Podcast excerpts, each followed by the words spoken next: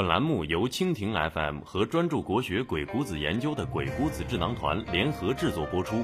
鬼谷子智囊团致力于鬼谷子纵横学智慧的研究与探索。更多精彩内容，敬请微信搜索“鬼谷子智囊团”。这个世界上最悲催的事情，莫过于那人就站在你面前，你却不知道对方的想法。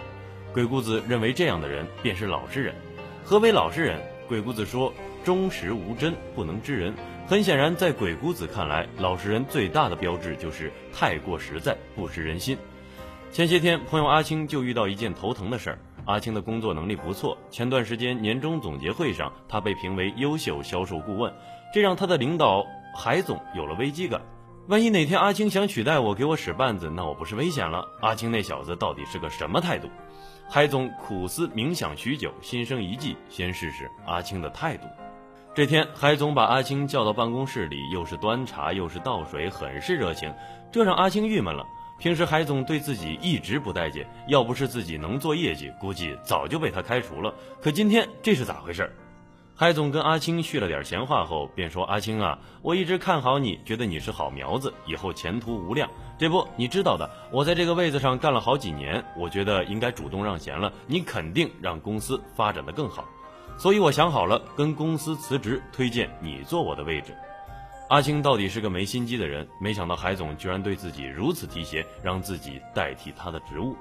心想自己苦熬了那么多年，终于熬出头了。一想到这儿，阿青嘴角忍不住露出了笑容，但他还是强忍着兴奋，搓着手说：“这可使不得呀！”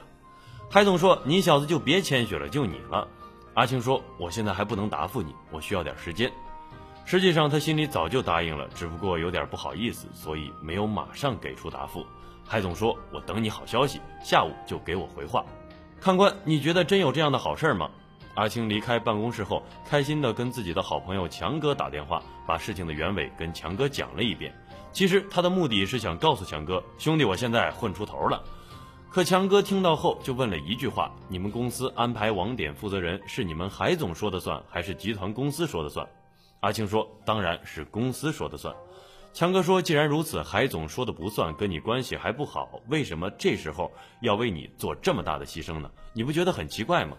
我建议你现在赶紧给你们领导打电话拒绝他，告诉自己能力不够，水平不行。”经强哥这么一说呀，阿青明白了，海总这是在试探自己，只要自己答应了，海总便知道自己想取代他的想法，定会竭尽全力的把他弄走。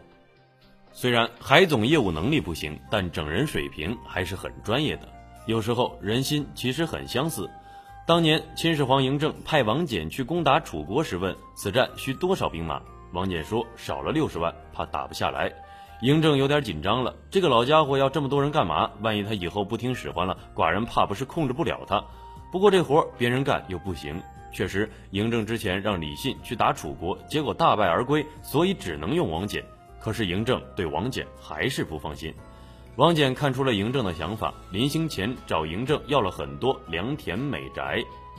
见王翦又要人又要地的，嬴政话里有话的问：“将军就要出征了，咋还贪图起良田美宅了呢？”王翦嘿嘿一笑说：“就想趁这时候啊，给儿孙们多要点田产。”事后参谋劝王翦说：“将军这么做就不怕君上生气吗？”王翦说：“你有所不知，君上多疑，信不过我。这次给了我这么多兵马，肯定不放心。我这么做，多要点田产给子孙，是向他表示我的效忠，绝无叛心。否则也不会要田产了。由此，他也就安心了。人的心呢，就像海底针，一个人若是不善揣摩，便会像无头苍蝇，为人处事不得章法。揣摩的方法有很多，可以费尽心机揣摩的，到底是什么呢？”鬼谷子说：“魔之以其欲，焉有不听者？”什么意思呢？你想让别人乖乖听话，最好能够揣摩出对方的真实想法，只有如此，别人才会乖乖就范。古人有诗曰：“鬼事复纵横，机变回天地。观其头说时，揣摩探人意。”本文由鬼谷子智囊团阿信原创，更多精彩国学鬼谷子纵横智慧内容，敬请微信搜索“鬼谷子智囊团”。我们一起纵横捭阖，鬼谷论道。